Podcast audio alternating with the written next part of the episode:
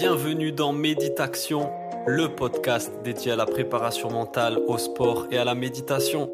On se retrouve chaque semaine entre passionnés pour aborder le thème de la préparation mentale et découvrir ensemble comment optimiser la performance sportive en conservant le plaisir de la pratique et en favorisant le bien-être et l'épanouissement.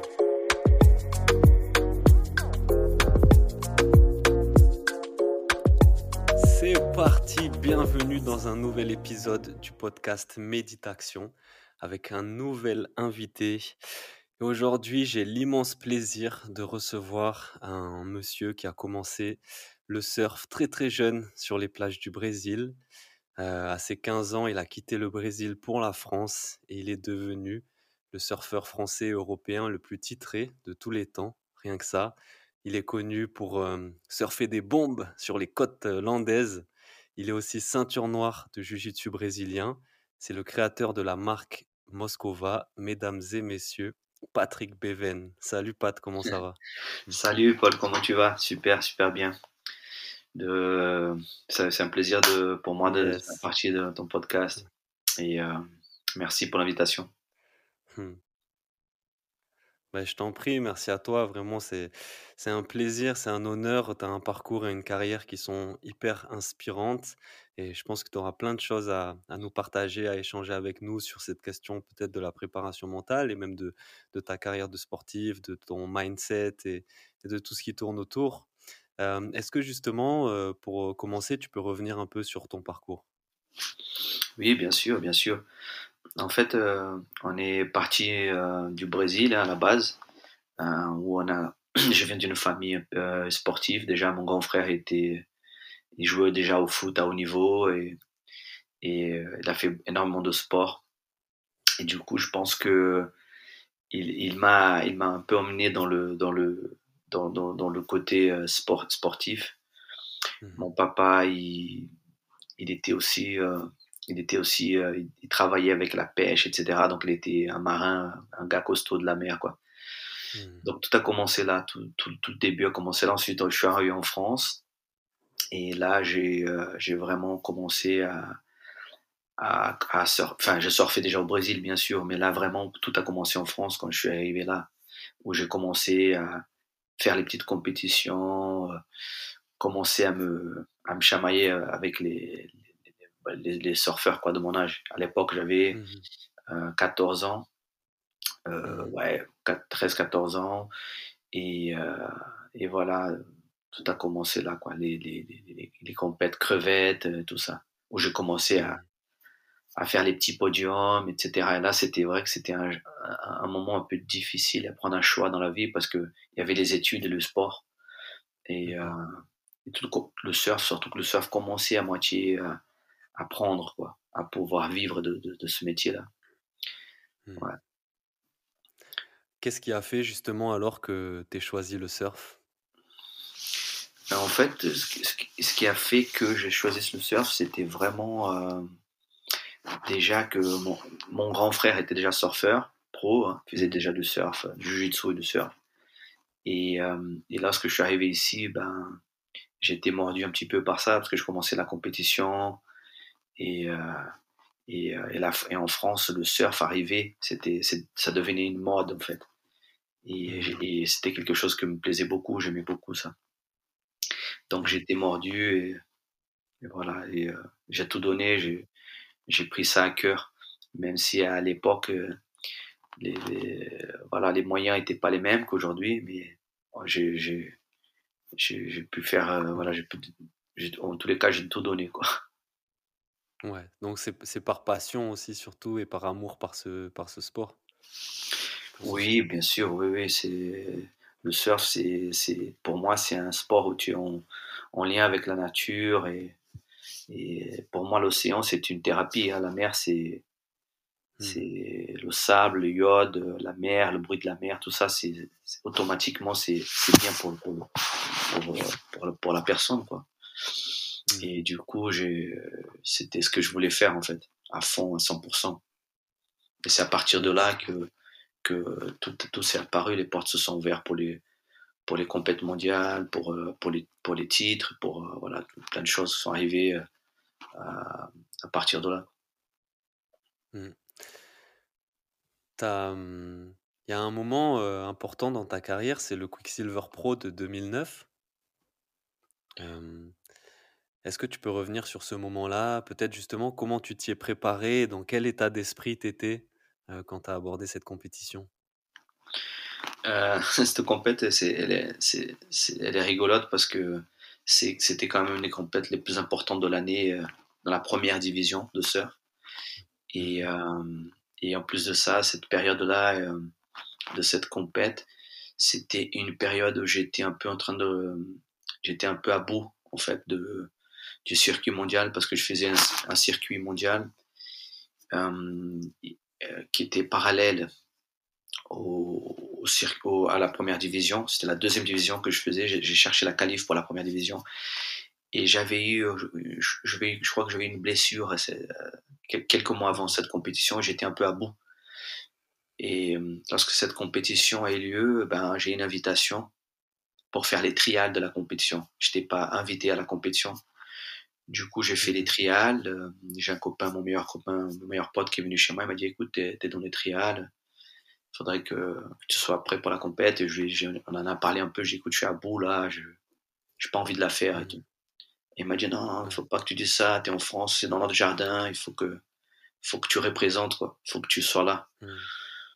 Et, euh, et, à l'époque, c'est rigolo parce qu'à cette époque-là, il y avait Ricardo Arona qui était chez moi.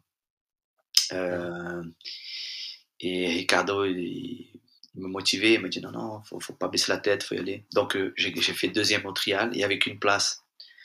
Et c'était le, gars qui gagnait les trials qui, partait pour la compétition. Et du coup, j'ai fait deuxième au trial et je rentre chez moi et je dis, mais c'est tout, pas de, pas. Et là, j'ai un coup de fil du patron de Quicksilver qui est décédé, Pierre Agnès, qui est décédé en bateau ici, qui m'appelle, qui me dit, écoute, il y a un, un gars blessé et tu as une deuxième place, en fait, donc elle est pour toi. Et c'est à partir de là où où je suis rentré dans la compétition. Voilà. Ah et de là, bah... Déjà, c'était pas gagné pour, euh, pour y accéder. Non, non, c'était pas gagné. Et à partir de là, bah, je suis rentré dans la compétition et, et j'avais battu, dès, la première série, j'avais battu le, le, le, dernier vainqueur de la dernière épreuve aux États-Unis, à Trusters. Mick Fanning, qui est un gars qui est très connu. Mick Fanning, c'est une légende de surf. Donc je le bats et ensuite, euh, ça, tout le déroulement de la compète jusqu'à la, jusqu'à la finale. Pour moi, c'était une des compètes les plus importantes pour moi parce que il y a des gens qui se sont qualifiés dans la première division de surf, dans ces circuits-là, et qui n'ont jamais gagné une compétition, qui n'ont jamais fait une finale. Et moi, j'ai bah, eu une, une, une, chance et j'ai fait finale. Quoi. Waouh! C'est fou ce que tu dis parce que tu as vraiment réussi à transcender, cette adversité à laquelle tu étais confronté, à ce moment-là, quoi. Oui, oui, oui, voilà, c'est ça a été un moment un peu difficile pour moi parce que j'avais eu beaucoup de hauts et des bas. Il y a beaucoup de gens qui voient le surf comme un sport, à la cool, mais en fait non, c'est un sport comme tous les autres. C'est tu mmh. pars dans les quatre coins du monde, mais des fois tu te retrouves, le surf c'est très vite, ça, tout, tout, peut aller très vite, c'est comme un combat, comme un combat. C'est-à-dire que c'est des, des, manches de 35 minutes, 30 minutes à 35 minutes, et il suffit que tu perdes, tu perds et ben, tu rentres chez toi. Quoi. Donc tu peux voyager à l'autre bout du monde, faire 30 minutes, perdre et tu rentres chez toi après derrière. Mmh. Donc euh, c'est très dur pour beaucoup de surfeurs qui, qui partent et puis qui partent comme ça dans le, très loin et, et que des fois ça se passe pas bien quoi. Donc euh, les mecs ils, ils, rentrent chez eux euh, aussitôt. Mmh, mmh. Ouais, ça reste un, sport, un métier, c'est faut respecter. Ouais, c'est du sport de très haut niveau hein, et les athlètes, les surfeurs professionnels s'entraînent euh, tout le temps et à tous les points. Et justement, peut-être là, le, le, sujet qui nous intéresse, c'est la préparation mentale. À, à cette époque-là de ta carrière, est-ce que, à quoi ça ressemblait la préparation mentale quand tu étais surfeur professionnel et comment tu t'entraînais mentalement? Comment vous, vous faisiez ça? Ouais, en fait, euh, euh, moi, j'ai faisais beaucoup de compétitions. J'ai commencé la compétition de surf très tôt. Et c'est vrai que j'avais énormément de problèmes mentaux pour mmh me focaliser sur mon surf, sur moi-même. Et, et j'ai un copain qui m'avait, un très bon surfeur français qui m'avait indiqué un sophrologue. à l'époque. Et donc, je suis venu, je suis venu à faire de la sophrologie pendant 10 ans. Et je faisais de la Mhm. sophrologie. Et, euh, et j'ai appris à, à- voilà, à, à me connecter avec moi-même. Et, et le yoga m'a beaucoup aidé aussi. Le yoga, parce que c'est venu aussi le côté méditation, respiration, Mhm. plus la, la sophrologie qui était euh, imagination, euh, imaginer tout ce que j'allais faire en fait. Ma prépa mentale, ma prépa imagine, d'imagination sur, sur l'événement qui allait venir. Et tout ça, ça m'avait Ouais. vachement aidé pendant de longues années. Ah, ok, super. Donc, les outils que tu utilisais principalement, donc c'était la sophrologie, la méditation et le yoga. Voilà, ouais. Et, et tout ça, ça t'a aidé. Ouais. pardon, non, non, allez, vas-y, je t'écoute. euh, tout ça, ça t'a aidé sur euh, quel aspect euh, précisément? La concentration, la gestion du stress? euh, qu'est-ce que ça t'a aidé à développer? Ouais, en fait, ça m'a. En fait, ça a été deux choses. En fait, ça a été le yoga, euh, plus de côté de méditation, respiration, pouvoir déjà descendre mon rythme cardiaque, et après, après la, la, méditation, pouvoir partir avec son, son, son, son, son cerveau, quoi. Dégager loin pendant un événement ou alors euh, une- un obstacle de, de la vie qui, qui arrive, qui apparaît à ce moment-là. Et ensuite, il y avait la sophrologie qui venait à me, à me faire des, des imaginations, imaginer moi en train de, de perfectionner, en fait, de, de, de, faire que tout se passe bien.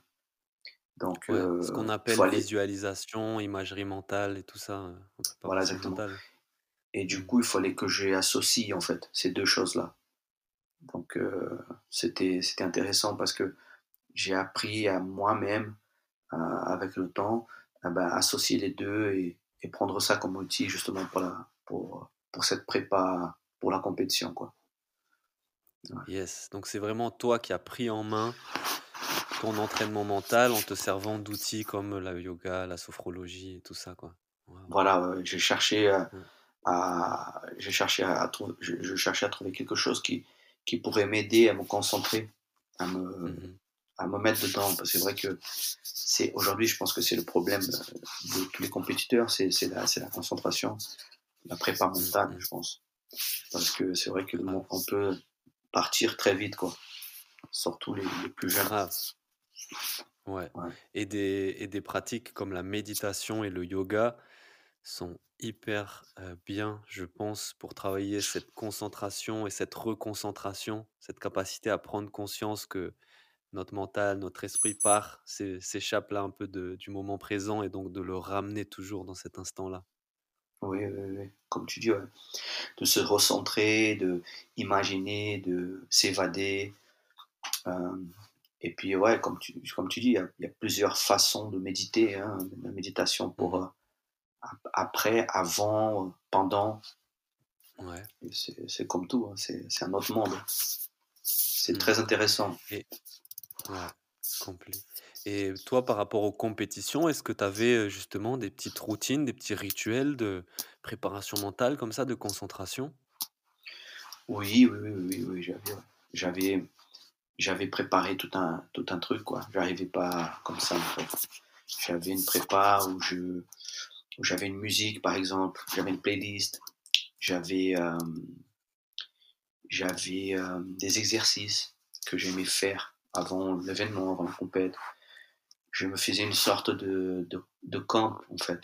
Un camp où, où je restais dans cette bulle et, et j'ai essayé de respecter le, voilà, les, les règles de, mes règles que je mettais. Tu vois, Mhm. c'était euh, voilà, lire un livre qui m'inspirait ou motivait.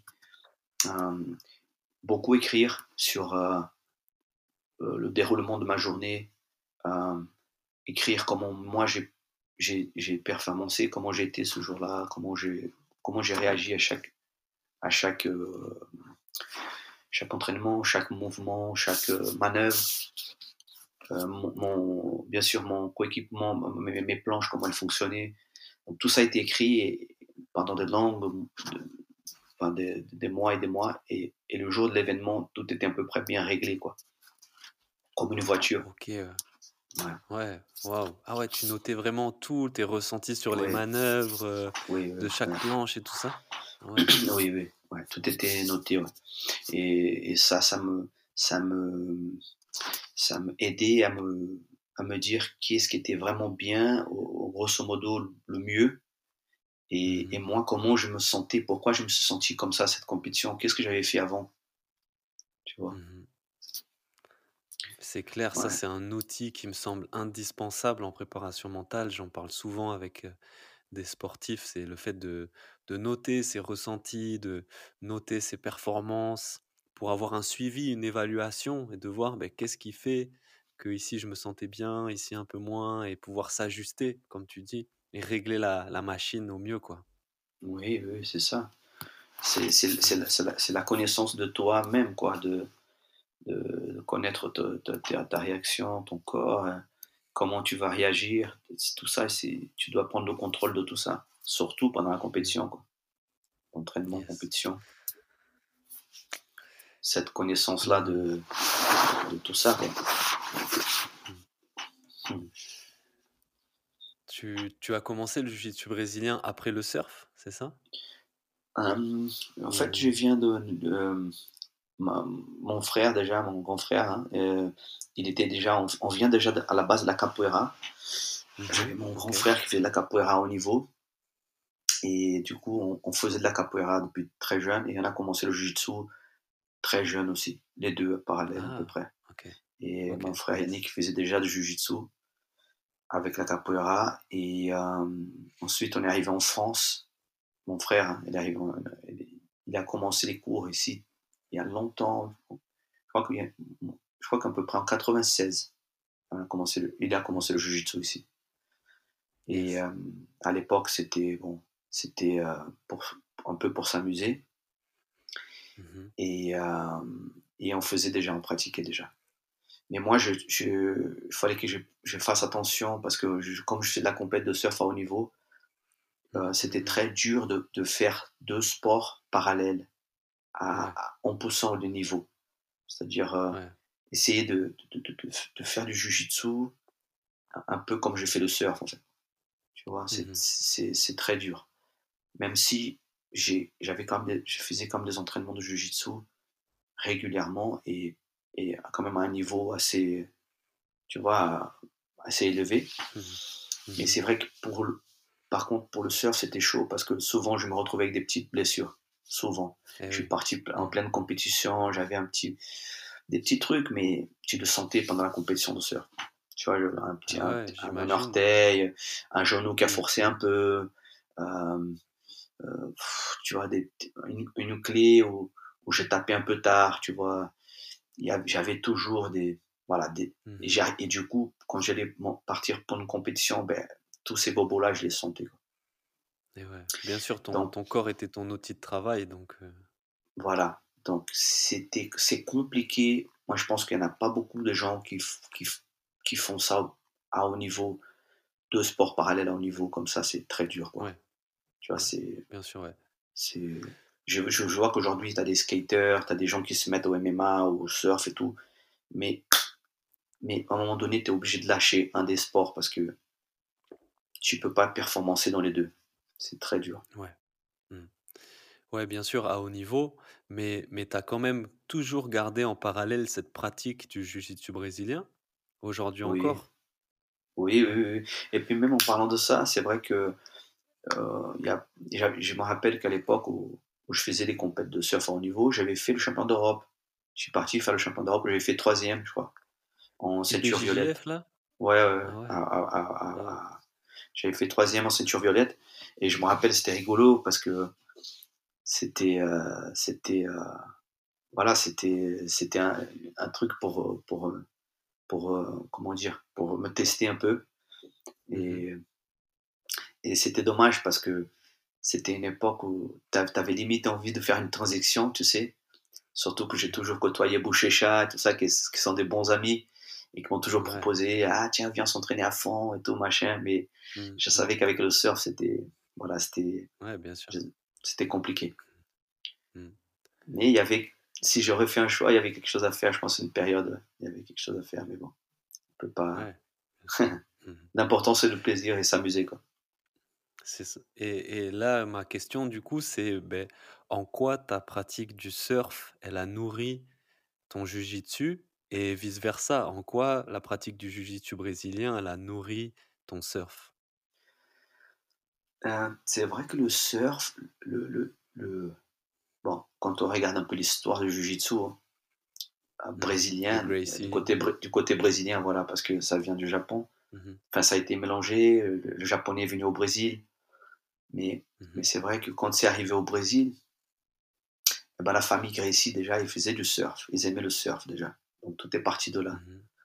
Euh, c'était, à la base, ce sont des pratiquants de surf. Euh, Rickson, euh, Mhm, euh, Rolls, le gars qui est mort, il faisait du surf. Royler, il fait du surf.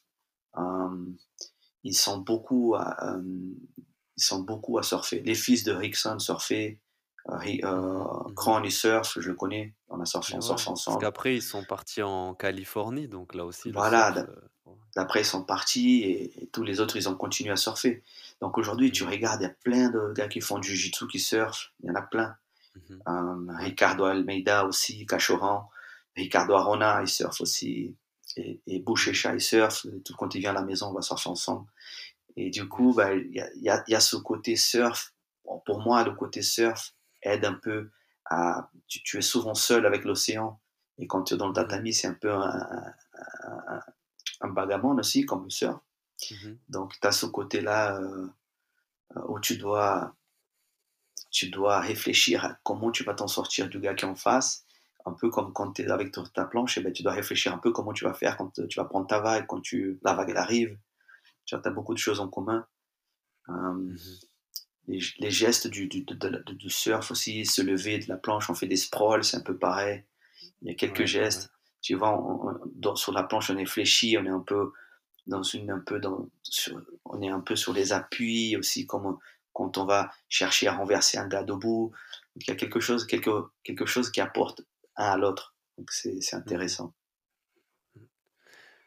Et sur l'aspect mental aussi, est-ce que tu crois que ben, la pratique des arts martiaux, du jiu-jitsu brésilien, eh ben, elles t'ont apporté justement euh, quelque chose au niveau mental après dans ta carrière, toi, de surfeur pro? oui bien Cet sûr bien sûr combativité, ouais, vertu ouais, martiale et tout ça? bien sûr bien sûr le, les entraînements hein, les entraînements de mon frère qui est, qui est de la Carson Gracie bon comme tous les jujitsu hein, mais euh, on avait des entraînements euh, très des échauffements très durs et, et Mhm. Et je pense que le fait d'avoir fait ces échauffements très durs, ça m'a aidé pour les surfs, pour le côté, euh, côté euh, physique. Après, bien sûr, le côté mental aussi, parce que il faut tenir, il faut euh, réfléchir, il Mhm. faut creuser. Donc, euh, ça m'a ça m'a permis d'être solide sur, sur, sur moi-même, quoi. Même, euh, même aussi dans le côté euh, de, du combat aussi, où tu cherches un peu à, à, à réfléchir comment tu vas sortir de, de cette situation. Même quand c'est vraiment presque foutu, eh ben, il y a toujours une solution. Donc pour la, pour la compétition de surf, ça m'a ça m'a servi. Ouais, c'est beaucoup. beaucoup ouais.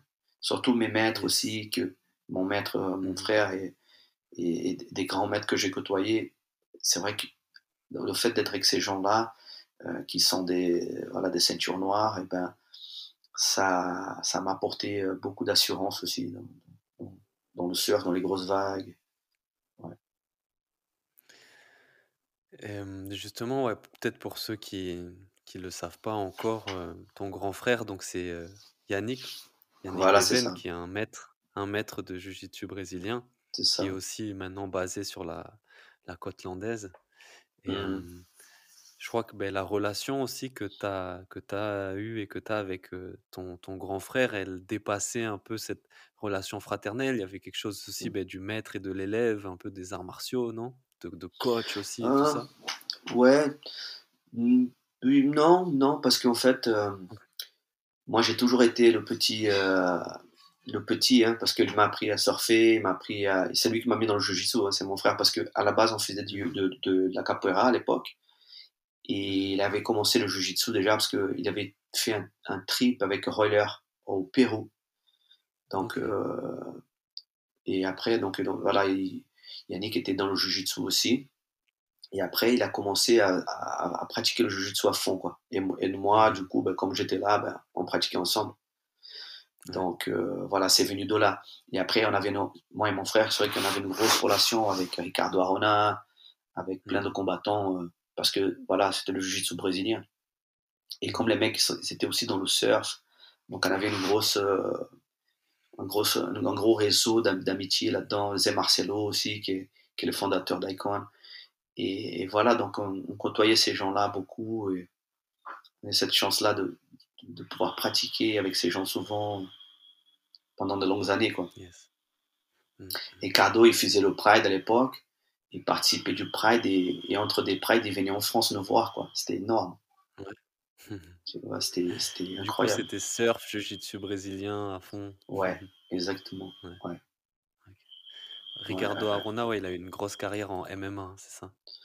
Ouais, ouais, ouais. c'était un des premiers, quoi. C'était, c'était à l'époque où, où Carson avait, avait fabriqué un peu le, cette, cette arrivée de combattants comme Belfort, Paulo Filho, euh, Ricardo, euh, voilà, tous ces, plein d'autres, hein, mais Jucan, euh, Carla Barreto, Alan Goss, tous ces gars-là qui viennent de la Carson et qui sont partis un peu de l'MMA. C'était un peu des soldats un peu éparpillés dans, dans le monde, quoi. Euh, Ricardo, c'était un peu le petit bébé de, de, de, la Carson. Moi, je suis pas. J'ai déjà fait du surf, j'ai déjà testé, mais voilà, je suis pas un pratiquant régulier de surf comme je peux l'être euh, pour le jiu-jitsu brésilien. Mais le parallèle que je vois aussi, c'est c'est cette capacité d'adaptation parce que dans l'océan, tu, dois toujours t'adapter. quoi. L'océan, il est imprévisible. C'est pas toi qui, qui maîtrise. C'est, c'est un élément tellement naturel, tellement puissant.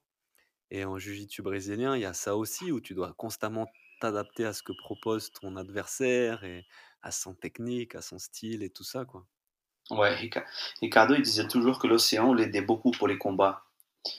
Plus, mmh plus, plus pour les combats des MMA, mais il disait que l'océan le, la mer était, était un, c'était quelque chose de naturel, une force naturelle où on devait réfléchir à comment, à comment l'affronter. Et ce qui, est, ce qui est un peu vrai, c'est vrai que quand tu rentres dans l'océan, que qu'il y a des grosses vagues, ben, il y a des, il y a des, voilà, des choses comme ça où tu dois, tu dois affronter les vagues qui arrivent, les grosses vagues, tu peux te faire prendre par une vague, te, te faire tasser dans le, le sable, ou tu peux te noyer. voilà, il, faut, il faut savoir, euh, voilà, faut savoir euh, jouer avec ça, quoi. Apprendre à.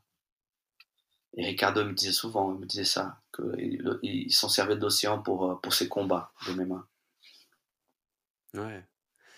Il me semble que ben, Rickson Gracie aussi en parlait pas mal de sa relation à l'océan, qu'il y avait même une dimension parfois carrément un peu mystique, spirituelle.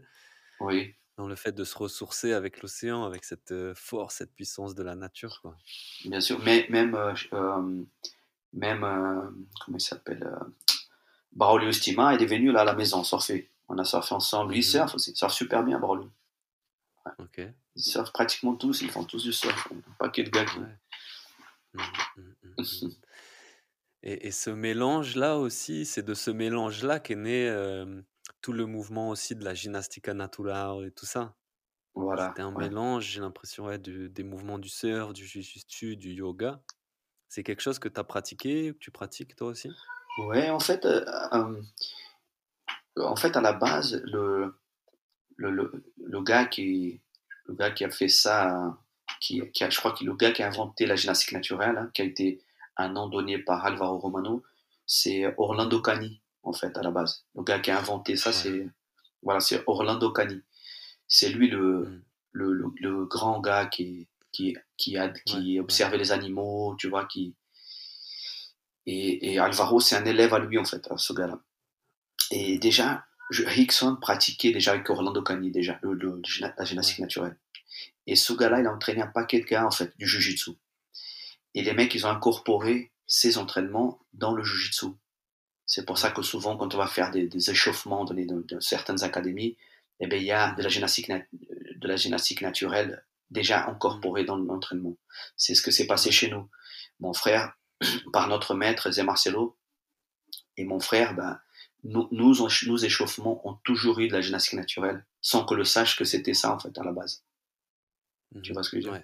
Donc, euh, aujourd'hui, il y a le nom gymnastique naturelle, il est là, mais nous, on avait déjà l'habitude de faire tous ces mouvements depuis, depuis longtemps. Tous les mouvements euh, de la gymnastique, mhm. ben, c'est des mouvements de. À la base, la gymnastique naturelle, c'est quoi? C'est du c'est du mouvement de jujitsu, mouvement animal, euh, capoeira et du yoga. Voilà.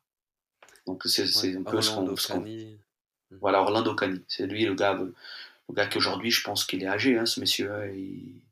Mmh. il a formé quelques, pas mal d'élèves et donc lequel, euh, un desquels, c'est euh, voilà, comment il s'appelle Ouais, Rickson.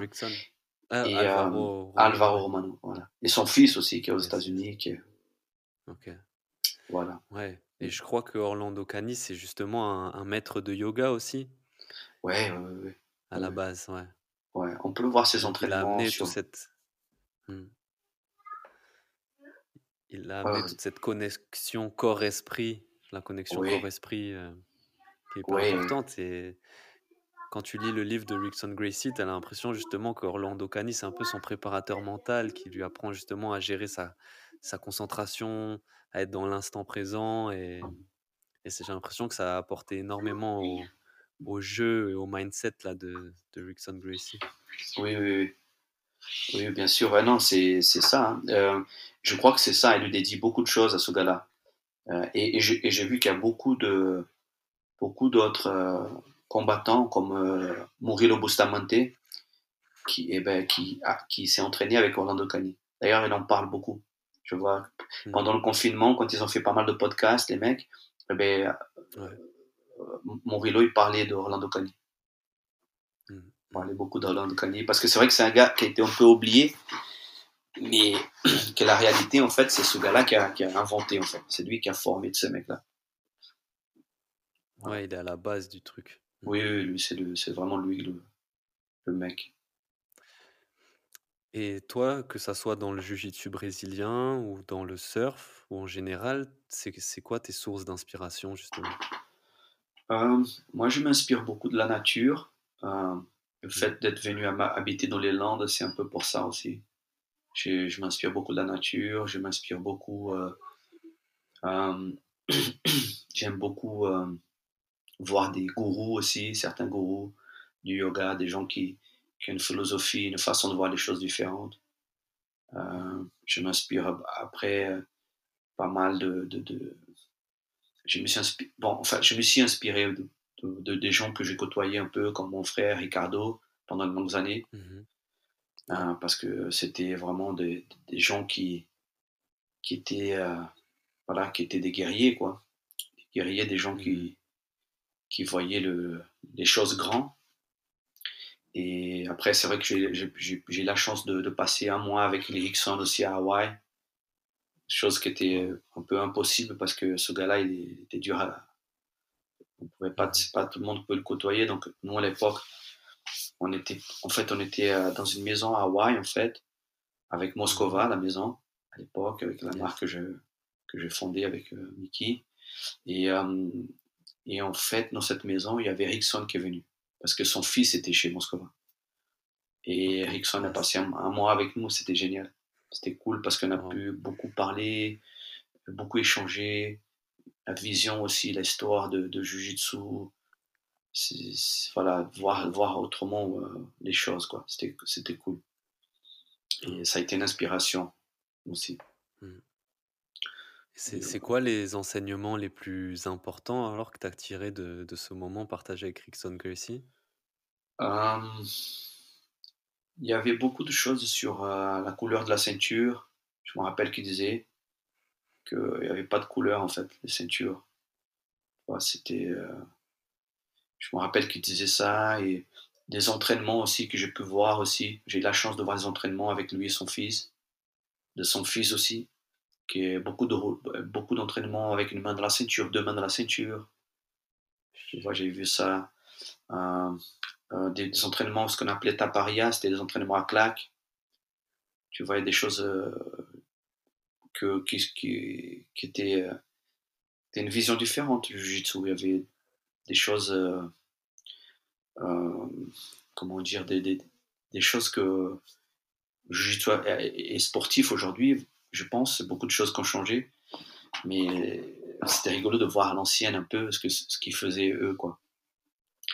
Tu vois, le jujitsu aussi, euh, euh, il faisait ça après la, enlever, souvent il enlevait la partie du haut du kimono à la fin de l'entraînement et ça partait un peu des entraînements un peu, euh, voilà, Valet Tudo, ce qu'on appelle Valet Tudo. Voilà, Nogi, ce qu'ils appellent Nogi aujourd'hui. Donc, c'était, c'était très complet et c'était à l'ancienne. Ouais. Tu vois, les choses ont, vachement, les choses ont vachement pris un chemin. Tu vois, chaque chose a pris un chemin aujourd'hui. Mhm. Mais c'est vrai que tout ça, ça faisait partie du fondament. Le fondament du jujitsu, je pense, à l'époque, il était, c'était un gros répertoire. Tu vois. Mhm.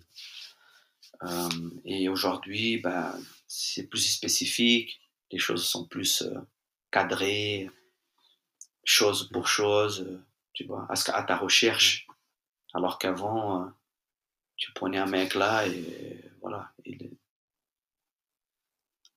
Après, je pense que, je sais pas, je, sais pas, c'est ma façon de voir les choses, mais je pense que chaque personne voit un peu, va chercher un peu ce qu'il ce qu'il veut dans, le jujitsu. Mmh. Tu vois. Et bien sûr que le mmh. ouais, ouais. Mmh. Fascinant, fascinant.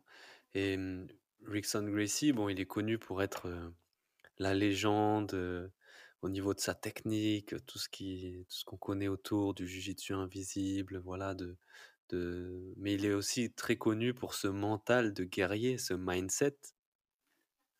c'est quelque chose que tu as pu observer et ça, comment tu l'expliques, qu'il ait eu cet état Oui, je je le trouvais très, très sûr de lui, Erickson.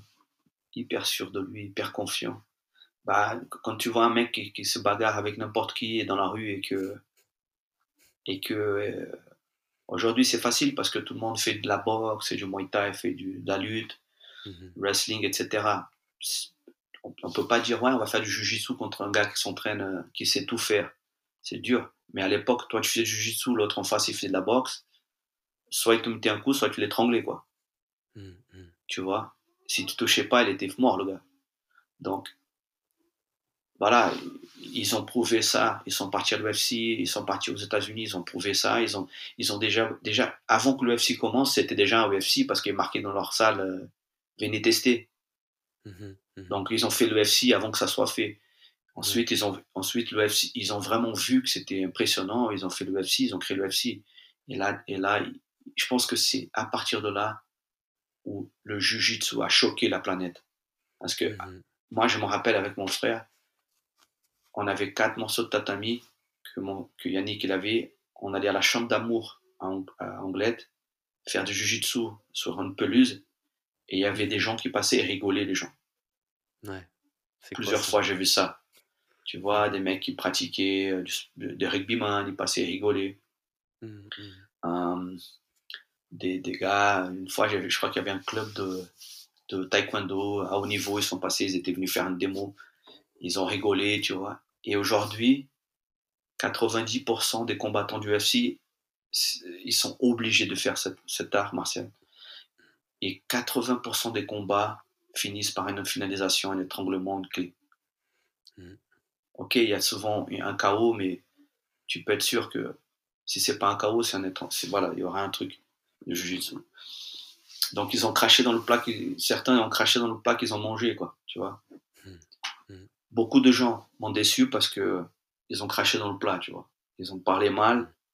Et aujourd'hui, ils sont là avec leur ceinture, leur kimono et ils font, ils font les, tu vois, les mecs qui aiment le, qui, aiment le jujitsu.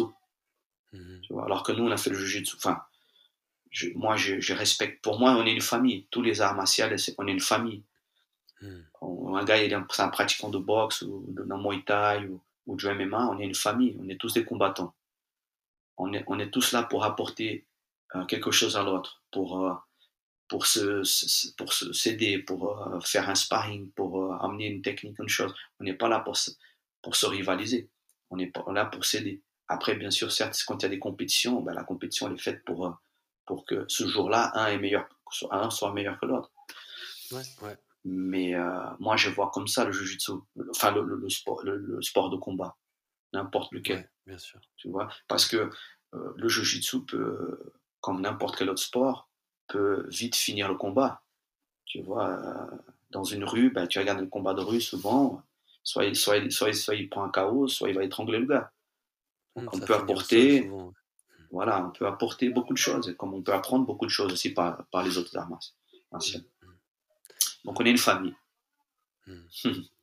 Et donc c'est ça que tu as trouvé euh, chez Rickson, c'est ce côté très vertu martiale, originel des arts martiaux. J'aimais bien parce que j'aimais bien parce que voilà, il disait ça, tu vois. Il, fallait peu de, peu de fois où il y a un jour où j'ai parlé un peu avec lui en bas dans la salle parce que c'était une maison et en bas il y avait une salle à Hawaï et j'en avais discuté un peu. Il me disait ça, il me parlait de la philosophie de l'art martial. C'est celui qui voyait la philosophie, il me disait ça. Il disait sur le jujitsu que le jujitsu avait il y avait ce côté-là, ce côté, euh, ce côté de respect, ce côté euh, de, venir aider les autres. Regarde, tu vois, dans le jujitsu, tu as un mec qui n'a pas de bras, un mec qui n'a pas de jambes, il pratique. Mm. Tu vois, il, vient s'entraîner. On a ce côté aussi du, de, faire participer tout le monde. Il n'y a pas de poids. Mm. Le poids léger roule avec le poids lourd. Tu vois, mm, aujourd'hui, ça a été séparé, tout ça, parce que il y a des KT, il y a des catégories. Mais à l'époque, le jiu-jitsu, il n'y avait pas de poids. On était au sol. Ben, au sol, tout le monde fait le même poids. C'est le tissu qui va, qui va te passer par-dessus et qui va t'aider. Tu vois, c'est mm. c'est des choses euh, qui, quand lui te le dit, ben, ça te fait. Tu vois, ça te, c'est émouvant, tu vois. C'était intéressant. Ouais, fascinant, franchement. Mm. Et justement, aujourd'hui, toi, ben, tu as, as, un parcours. Euh, une carrière et un mindset aussi, je pense, qui sont super inspirants, qui imposent une forme de, respect. Et aujourd'hui, tu accompagnes beaucoup de jeunes surfeurs professionnels. Et ben, plus qu'un coach ou quoi, j'imagine que tu es un peu un mentor pour beaucoup de ces jeunes-là. Et tu as peut-être même un rôle, je pense, de préparateur mental hein, pour eux. Et tout cet aspect valeur, vertu martiale, philosophie martiale, c'est quelque chose que tu leur amènes dans ta transmission?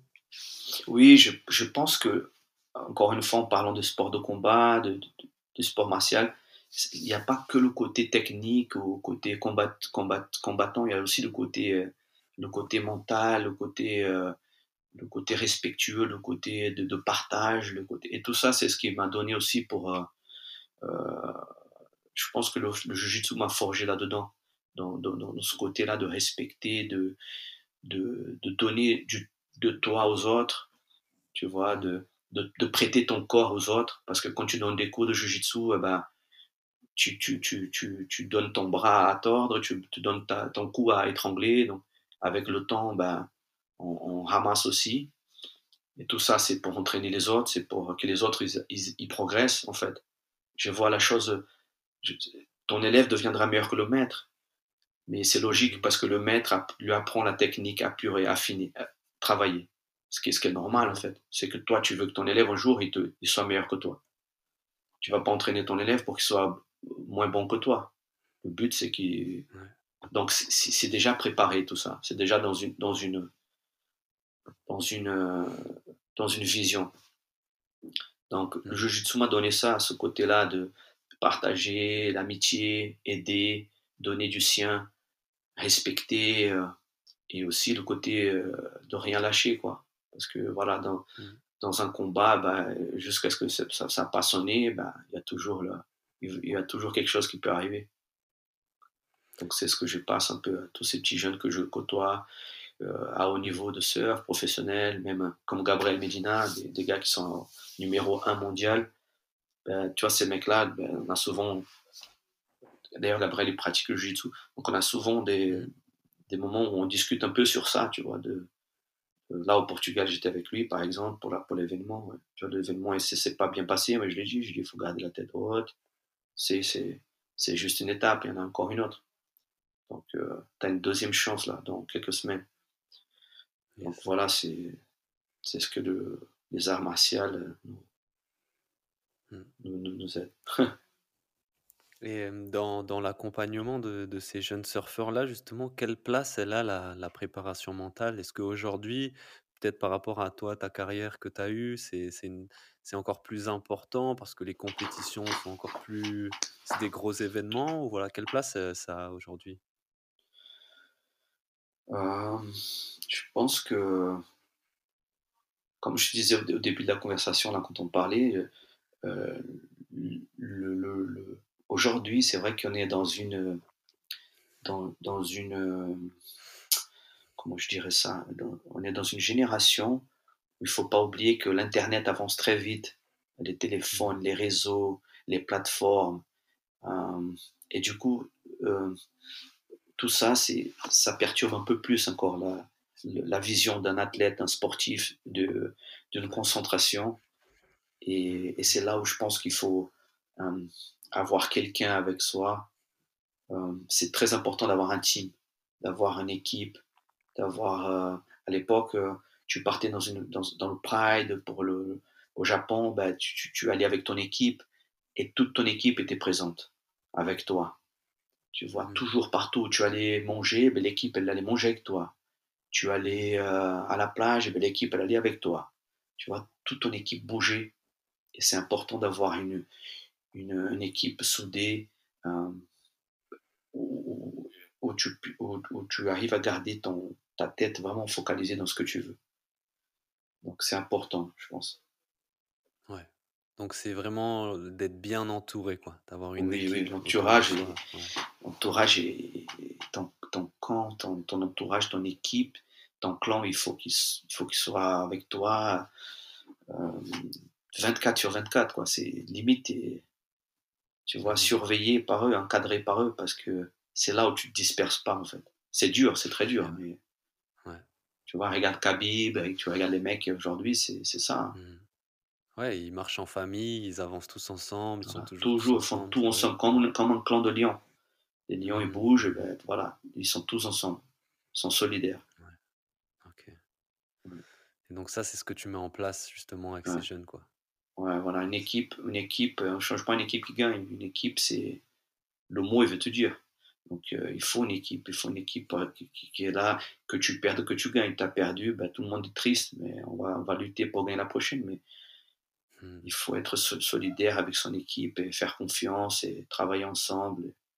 C'est dur, mais c'est important d'avoir un, soutien, un support, un clan et, être tout le temps ensemble. Ben, même, même Charles du Bronx, là, dans son dernier combat, tu vois un peu, il est, parti avec toute son équipe. C'est ce qui se faisait avant. Lui, il a fait un truc qu'on faisait avant au Pride. Tu vois, où les mecs, ils étaient tout le temps ensemble, tous ensemble. Tu regardes les vieilles vidéos, ils étaient tout le temps, ils faisaient tout ensemble, les mecs. Mmh. C'est vrai.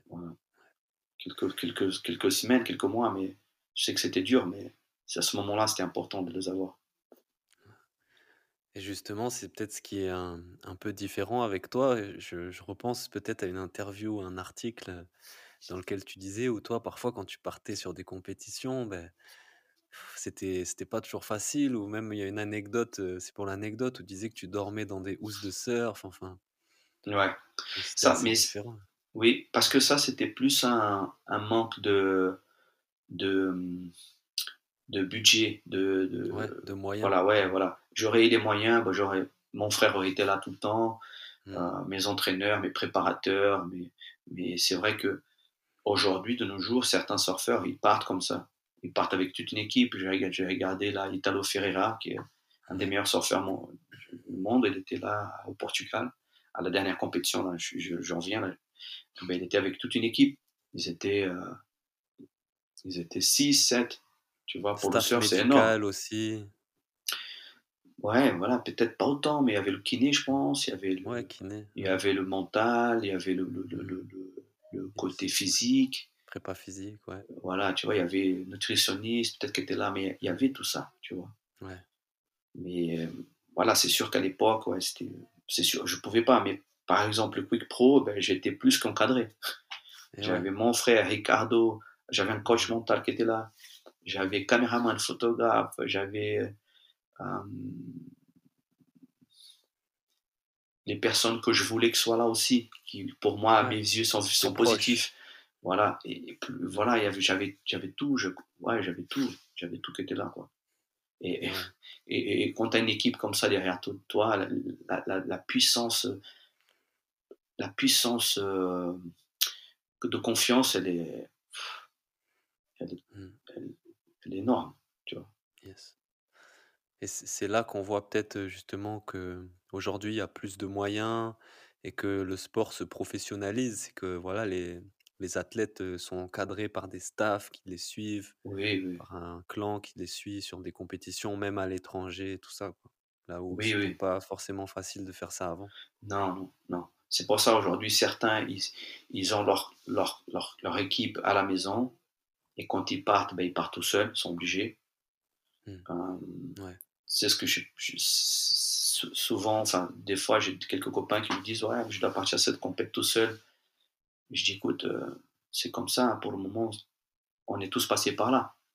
Tu es obligé parce que ça, ça, coûte, euh, ça coûte, quoi.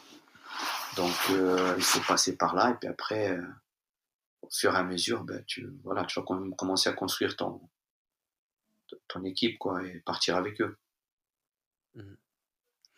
je pense. Là, euh, l'année prochaine, il va y avoir les Jeux Olympiques et du coup, le surf euh, sera aux Jeux Olympiques. Il me semble que ça se passera à Tahiti, du coup. Euh, énorme compétition, là, du coup, on est sur un niveau de compétition et d'enjeu qui est énorme.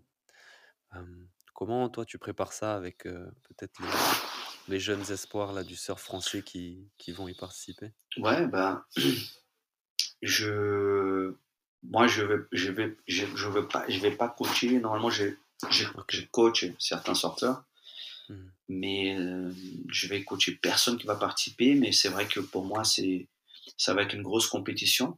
Le, le, il y a eu déjà les, les Jeux Olympiques déjà en surf au Japon il y a deux ans, Ouais, ou Ouais. quatre ans, je me rappelle plus. Ouais c'est Italo, Covid, ça avait été voilà, c'est Italo qui a gagné.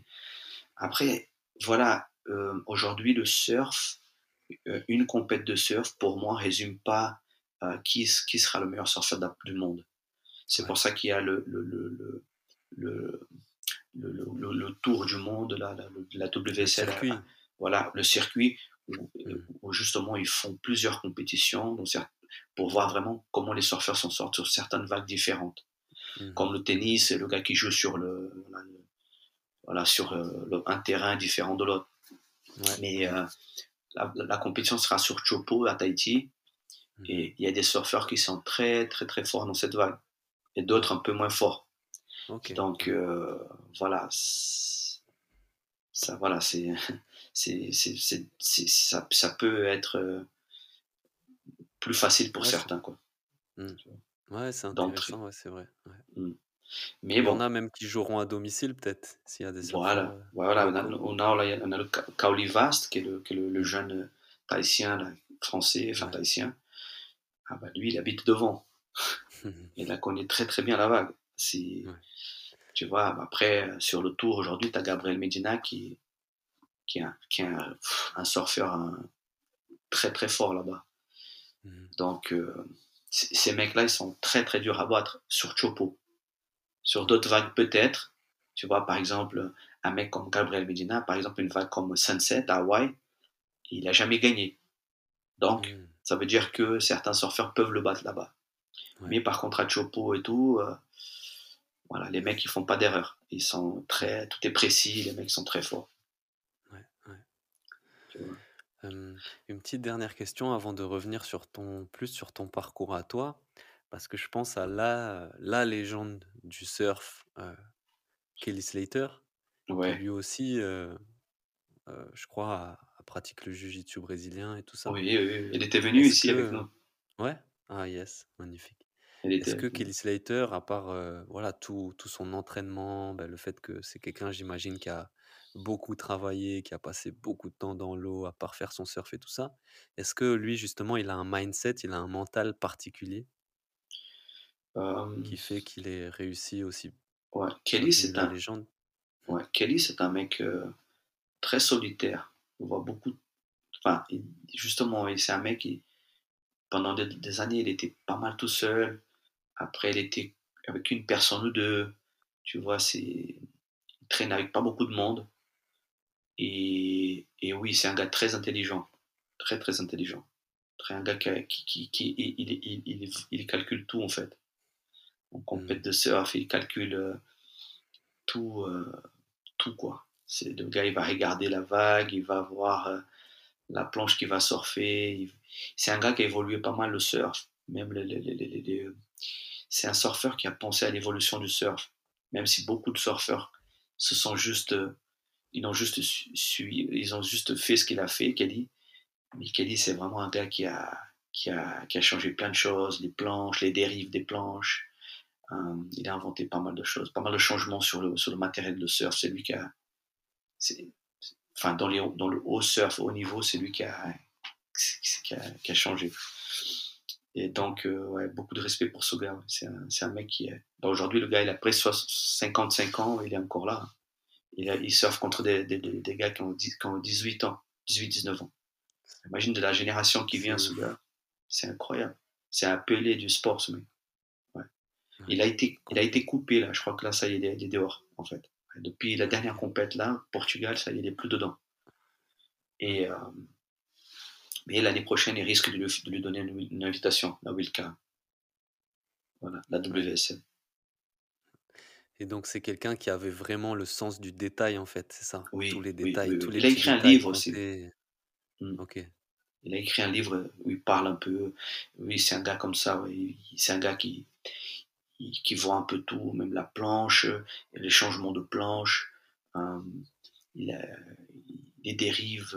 J'avais, j'avais été à Hawaï il y a deux ans, il m'avait fait essayer une dérive qu'il avait inventée, qu'il avait créée. Il, il pense à tout en fait. Il Ouais. va chercher l'évolution de, pour aller plus vite, pour, euh, pour être plus confortable sur une certaine taille de vague. C'est très intéressant. Hmm. Il n'y a pas beaucoup de surfeurs qui cherchent l'évolution en fait, Ouais. Ouais. Ouais. à part lui. Par lui, peut-être qu'un ou deux autres, mais il n'y a personne. Il n'y a que lui vraiment qui cherche, même stratégiquement, euh, dans, dans, le- dans, le, co- dans le coéquipement, dans, dans le matos il- de, de surf, il cherche à évoluer, à avoir un- quelque chose de nouveau. Ouais. Et ça, c'est c'est non négligeable. Et je pense que c'est c'est ce genre de, de détails aussi qui font les grands champions. Ouais. Quand, ceux Mm. qui vont chercher tout- tous les petits détails, toutes les, tous les aspects, quoi. Oui, exactement. Ouais.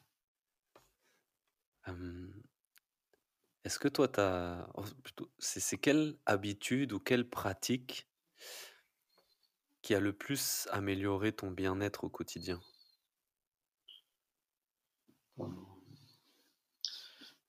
Habit, tu veux dire, pas, je vais pas, repose-moi la question, je vais pas. Quelle, euh, quelle pratique, quelle habitude euh, a eu le plus euh, d'impact, a le plus amélioré ton bien-être, ton hygiène mentale, tu vois, ton mental?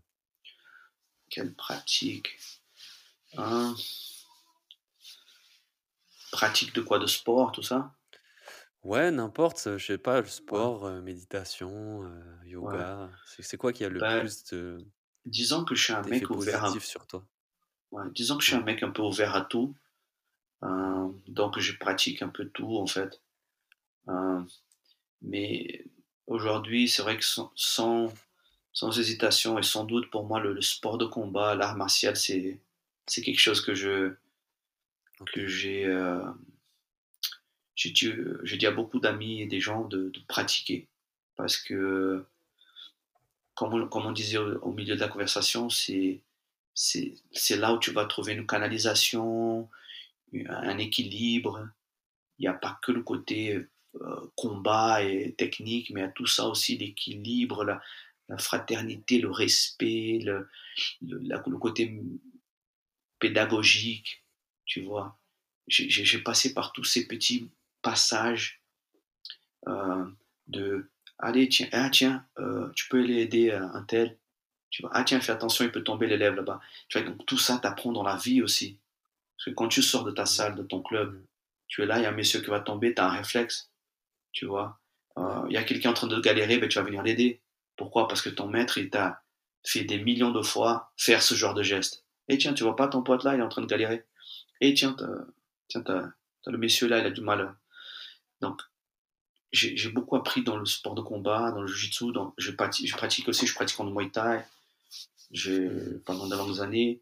Et, et, tout ça m'a montré un peu euh, tout, ce côté de discipline, de, de, respect, de, de, de, comment faire un peu dans dans le, dans le, dans le tous les jours, quoi. Tu vois? Non seulement comme une inspiration, motivation, mais aussi euh, le côté de respect, venir aider les autres. Mmh. Ouais. ouais. Donc les arts martiaux, ok. Ouais, Magnifique. Il n'y a pas que le, que le, côté combat et technique, il y a le côté, euh, le côté respect, euh, voilà, équilibre, apprentissage, partage, amitié. Mmh. Quel a été ton plus bel échec et pourquoi? Voilà, donc mon plus bel échec, euh, comme je disais, euh, voilà, mon plus bel échec, c'est en fait, c'est euh, quand j'avais à peu près, je crois qu'à l'âge de 18 ans, j'étais avec un, copain dans un stage d'équipe de France à, à Carcan, je crois, dans un mobilhome. Et en jouant avec mon meilleur pote, j'ai mis un coup de pied dans une baie vitrée. Et j'ai la, j'ai la jambe qui est passée à travers et j'ai pris, 38 points, je crois, de suture. J'ai sectionné le péroné et tout. Enfin, le, ouais. Donc, j'étais à l'arrêt pendant euh, quelques mois. Quelques mois. Et, euh, et du coup, ça m'avait pas mal freiné dans ma, dans ma carrière. Mais la, la plus grosse euh, défaite que, enfin, la plus, le, le, plus grosse défaite que j'ai eue contre moi-même, c'était un surf que je faisais en Afrique du Sud, j'ai glissé sur ma planche et j'ai fait le grand écart et j'ai pété mon, enfin j'ai pété mes ligaments sur le genou avant mmh. et mes ligaments euh, croisés. Et j'étais en à cette, période-là, j'étais en train de me qualifier pour la première division de surf. J'étais euh, parfaitement qualifié pratiquement. Il me manquait euh, mmh. pas grand-chose quoi. Et là, je me, suis, je me suis arrêté sept mois. Ouais, en sept mois. C'était une, mmh. une grosse, euh, voilà, une grosse, euh, fallait euh, faire une opération, ensuite avait la rééducation. Donc j'ai perdu un, an de ma vie, quoi. Plus la, plus la qualification pour la première division. Mmh. Donc ça, voilà, ça, ça c'est resté gravé un peu dans ma, dans ma tête cette blessure qui, qui est arrivée. La blessure, je pense que c'est la seule chose qu'on peut pas prévoir. Hein. C'est l'obstacle du sportif qui arrive à n'importe qui mmh. et qu'on peut pas prévoir. Donc, ça, ça, ça arrive, ça te freine et ça t'arrête. Voilà. C'est là, c'était là. Comment t'as géré euh, justement cette... ouais. Comment t'as ben géré cette période de blessure, cette période d'arrêt? Ben là, tu, je pense que déjà tu tombes de haut déjà, et, euh, et ensuite t'apprends mmh. à, à te connecter avec toi-même, quoi, à revenir à la réalité et, mmh. et se dire qu'on peut pas avancer plus vite que le temps, quoi. Il y a des choses qui qui peuvent euh, arriver, des obstacles dans la vie et, et que c'est imprévisible. Voilà, c'est des choses qui peuvent arriver n'importe quand, n'importe quand, n'importe quel moment. Et à partir de là, ben, je me suis mis un peu à, ben là, ta tête elle creuse, hein, elle réfléchit, hein, quand on est blessé. Ben, soit tu reviens plus fort, soit tu, voilà, des fois ça, ça t'arrête pour, euh, ça te permet de revenir avec euh, plus d'envie. Et, et voilà, donc après j'ai redémarré derrière euh, un peu au ralenti. Et ensuite je, je me suis retrouvé avec un bon niveau derrière où euh, mmh. j'ai été en course pour, justement pour euh, pour les pour les titres et la qualif. Mais c'est vrai que cette blessure là, c'est ça, ça a été quelque chose de, de pas drôle qui, qui arrivé un peu comme tous les sportifs. Hein. Ouais. Et ta plus belle réussite? Ma plus belle réussite, ben, il y a une, il y a une année en surf où j'ai, euh, j'ai été champion d'Europe. C'était la, pour moi une année euh, en or parce que j'avais été champion d'Europe professionnel.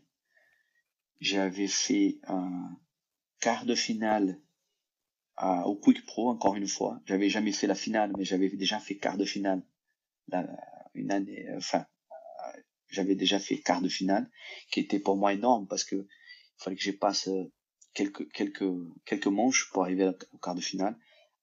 j'ai affronté les meilleurs du monde. Hein. C'était, c'était, c'était les mecs qu'on voyait dans les films, dans les magazines. Donc j'avais été champion Mhm. d'Europe professionnel, j'avais fait quart de finale à- au Quick Pro et j'avais gagné aussi une compétition, euh, une, étape du championnat du monde au Brésil.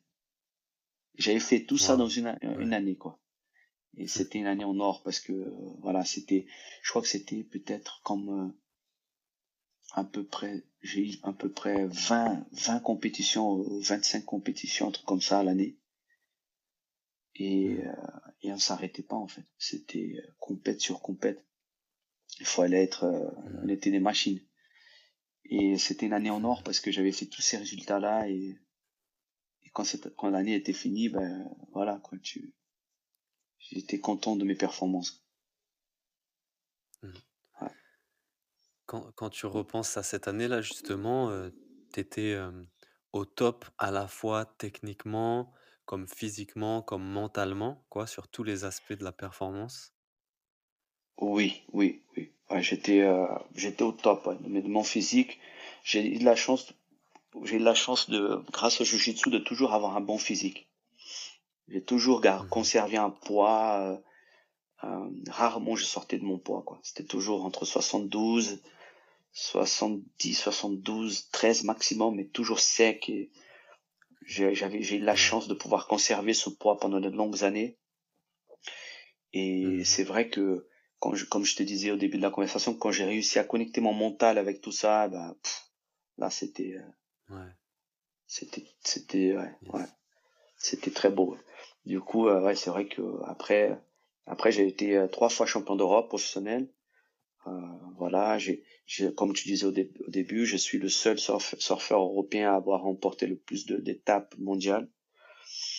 Euh, Mhm. voilà, et puis après, euh, j'ai, voilà, j'ai, j'ai fait cette, cette deuxième place au coup de pro contre des grands champions qui, qui ont, qui ont fait, voilà, des champions du monde, etc. Et voilà, quoi. Et, euh, ouais, c'était, c'était des belles années, ouais. Des années de compétition, de, de partage, de, d'expérience qu'aujourd'hui je partage un peu avec euh, des, certains jeunes, certains compétiteurs. Yes. Tout ça. Euh, et quelle est du coup la leçon la plus importante que tu as apprise pendant ta carrière? Leçon? La leçon, ouais, la plus importante que tu retiens de, de ta carrière? Leçon, euh... ouais, leçons. Hmm, euh, je pense que je pense que j'ai passé par, comme je te disais, par ces petits moments de, de blessure, de euh, début de ma, de ma compétition, de, la compétition pour moi de surf, elle, elle était pas drôle parce que j'avais du mal à me canaliser, me concentrer. Euh, et tout ça, ça a été de leçon aussi parce que j'ai eu un début de compète euh, avec des, des, des, des hauts, très hauts. Je suis parti très haut, bien, où je me sentais bien, avec des très bons résultats. Et d'un coup, je j'arrivais plus en fait, j'arrivais plus. Et c'est là où je suis, où, où je- suis venu à chercher un sophrologue. J'avais du mal à, à percer. Plus la blessure, plus le moment de blessure que je t'ai raconté. Tout ça, ça m'a, ça a été un, un moment de leçon dans ma Mhm. vie. Où, euh, où je me suis dit, bon, là, faut réfléchir, là, il faut, voilà, pour le futur. Eh ben, justement, en parlant du futur, euh, quel est ton plus grand challenge aujourd'hui? Ben, aujourd'hui, euh, en fait, je prends la vie un peu comme elle, comme elle vient. Hum, Le, le présent est imp- important pour moi parce que le futur, on sait pas ce qui est, ce qui est le futur, en fait. C'est pas qu'est-ce qui va arriver demain, mais pour moi, le plus important aujourd'hui, c'est de me maintenir euh, euh, actif, c'est-à-dire surfer, pouvoir m'entraîner, euh, pouvoir bouger, faire des, faire des choses que j'aime et toujours euh, aussi essayer de de de, de, de avoir des objectifs et et, et, et, et, les aboutir au, au max, quoi. Essayer de, de, de, partir dans le bon, dans le bon sens du chemin, quoi. Mais pour ça, euh, il faut préparer avant, c'est-à-dire euh, rester prêt, euh, s'entraîner. je pense que garder aussi un bon relationnement avec les gens, respecter les gens, ça fait partie aussi de, de cette prépa aussi, de l'avenir, parce que l'argent ne, ne fait pas le bonheur de tous, mais l'amitié, le partage peut faire beaucoup de choses, je pense. S'entourer des bonnes personnes, euh, aider les autres et ça, ça, ça c'est quelque chose qui, qui peut emmener des bonnes choses dans le futur. Tu vois, c'est, c'est important de, de, de voir un peu les choses comme ça. De, comme je disais au départ, l'équipe, l'union fait la force. Tu vois, donc mm. la conversation elle partait de là. Et c'est ce qui est vrai, c'est que si tu essayes d'aider les gens, se familiariser avec les gens, euh, ben ça, ça te fait une bonne prépa pour le futur. Tu auras toujours une, une tu auras toujours une, facilité de conquérir des choses dans le futur, quoi. Plutôt que tout seul. Et... voilà. Pour moi, le mot le futur. Mhm. Voilà. Pour moi, le mot, le mot du futur, c'est voilà, il faut être prêt. Vivre l'instant, le présent, prêt. Magnifique. Et, quel conseil tu donnerais à un athlète qui peut-être justement traverse une période de, doute, de contre-performance, de blessure et qui souhaiterait justement travailler son mental? Bah, Faire un bilan en fait sur lui-même. S'arrêter, arracher cette page et recommencer une nouvelle page. Je pense qu'il faut mmh. aller là faut pas si, si le chemin que tu que tu es c'est pas le bon il faut arrêter ce chemin et tracer un nouveau partir sur un nouveau chemin avec repartir de zéro quoi. Tout tout trouver la panne d'où elle est partie et, et retravailler sur tes erreurs. Je pense que c'est le plus important. Garder la tête haute et euh, voilà on est on est on est tous pareils il faut faut juste, euh, faut juste, et je pense qu'il faut commencer. Pour, pour ceux qui commencent et qui se disent non, je pourrais jamais faire, il faut commencer déjà avant de parler. Commencer. Ah, je, j'aimerais avoir le corps de ce gars-là. Ben, déjà fait trois pompes. Demain, t'en feras cinq. Dans un mois, t'en feras dix. Dans trois mois, t'en feras quinze, vingt, trente. Déjà commencer. Et pour le gars qui fait de la compète et qui est dans un, dans un chemin sportif, à haut niveau, ben, si ce chemin-là c'est pas le bon, il faut recommencer. Il faut être prêt à changer, essayer, euh, retracer quoi. Je pense qu'il faut pas avoir peur. La peur c'est ton pire ennemi. Super, super. Euh, quel livre a eu le plus d'impact sur ta vie dernièrement?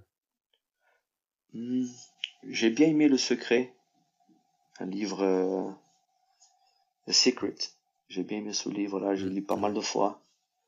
Euh, yeah, qu'est-ce que j'ai lu aussi comme livre qui était cool? Euh, J'ai pas en tête, mais j'en ai lu quelques-uns. J'aime bien m'inspirer des livres de motivation, réussite des gens. Ouais. Ça, j'aime bien tous ces livres-là. Tu vois. Ouais. J'ai regardé pas mal de, j'ai regardé un petit peu aussi sur internet, euh, sur YouTube, Sadhguru. Ouais. J'aime bien ce gars-là parce que il peut-être pas, pas tout, mais beaucoup de raisonnements, beaucoup de choses où il a tellement raison. Tu vois. Mm. Et euh, ouais, voilà, Hickson, Sadhguru, euh, des gens qui qui ont une vision différente. Mm, yes.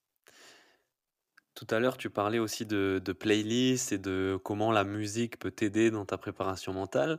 Est-ce que tu aurais un son, une musique à nous recommander qui serait justement motivante, tu vois, pour la préparation mentale?